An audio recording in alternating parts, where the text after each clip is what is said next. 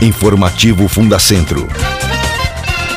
Centro de Pesquisa do Ministério do Trabalho e Emprego a serviço da saúde e segurança do trabalhador brasileiro. A sinalização de segurança e a rotulagem preventiva de produtos perigosos devem ser observadas pelas empresas dos mais diversos ramos de atividades para evitar acidentes e garantir ambientes de trabalho seguros. É o que dispõe a norma regulamentadora 26, como explica o técnico da Fundacentro, Ronildo Barros Órfão.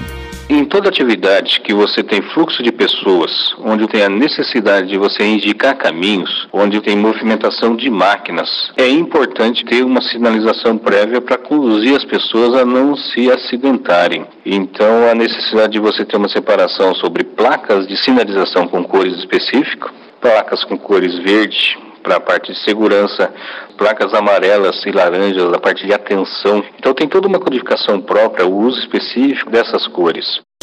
Ele lembra que as tubulações industriais também exigem sinalização e seguem uma padronização própria, de acordo com o produto escoado, como por exemplo, tubulação vermelha para indicar o fluxo de água para incêndio e cores específicas para a circulação de cada substância química utilizada na empresa.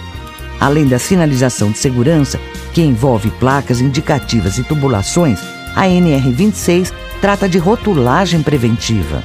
A NR recomenda algumas informações que você tem que ter sobre o produto que está sendo transportado, informações sobre o manuseio desse produto e medidas de controle. Em caso de acidente, tem que ter identificação dos perigos, medida de primeiros socorros, prevenção de combate a incêndio, medidas de controle de vazamento, informações toxicológicas, como a NR26 trata sobre sinalização de segurança, ela coloca em prática recomendações que outras normas pedem. Ela contextualiza questões colocadas pela NR5, a CIPA, a NR8, instalações, a NR12, máquinas, equipamentos, a NR17, que é economia, a NR18, que fala sobre as condições de meio ambiente de trabalho na indústria da construção, uma série de informações que são importantes nos canteiros de obra. A NR20, que fala sobre líquidos e combustíveis inflamáveis. A NR23, que fala sobre proteção contra incêndio. E complementando as questões da NR33, que fala sobre espaços confinados.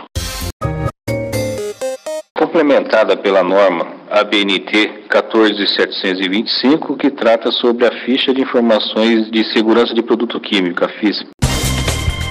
Você acabou de ouvir o informativo Fundacentro.